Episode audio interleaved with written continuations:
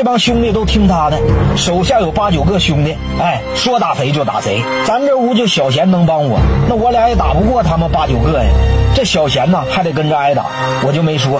小贤说：“光哥，行，你说就行。咱们这屋都是大老爷们，咋的？就看着咱们头破挨欺负。这屋里啊也没人吱声。”霍忠贤说：“没事，光哥，明天放风我跟你一起，我看看谁敢动你，谁动你我就跟他拼。”这个时候，张法英也站起来说：“行，明天咱们一起。”这第二天出去放风，拔草干活。樊二狗的兄弟就来了，说：“阳光，你过来，二狗哥叫你上那边去一趟。”这阳光瞅瞅，知道这又要打他，天天收拾他，起来呀就要跟他走。这个时候，这霍忠贤站起来就说话了：“的？你是？你干哈？你就让我们号长过去？你叫你那个房二狗过来说话，有啥事过来说。他咋那么牛呢？”这个小弟抬头瞅瞅霍忠贤，说：“兄弟，你找事儿呢？你是没挨过揍啊？”这霍忠贤说：“我没挨过揍，你揍我一下试试。你动我们号长也不好使。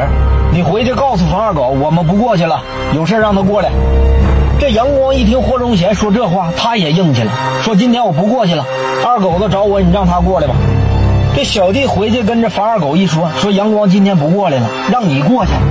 这樊二狗说：“这小子长能耐了，这是有人给他撑腰呢。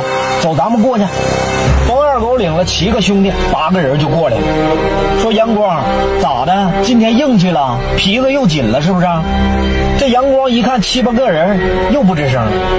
这霍忠贤又说话了：“咋的？欺负人欺负上瘾了？你们号里有人，我们这没有人呗？你们咋那么牛呢？啥意思？”樊二狗一瞅说：“哪儿来的呀？你新来的吧？你这么的，兄弟们给我干他！”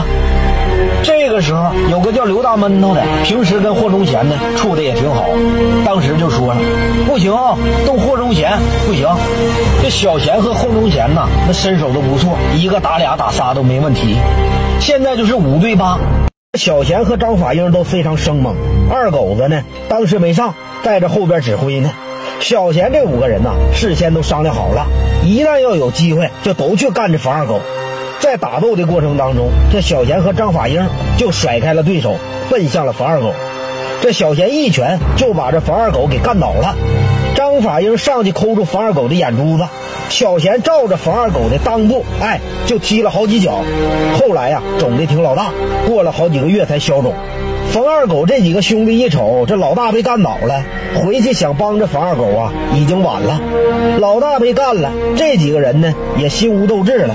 哎，被这霍忠贤、小贤、张法英、刘大闷头、杨光这五个人呐给追着打，打的是啥也不是。直到大学里的老师跑过来，把他们都整单间里了。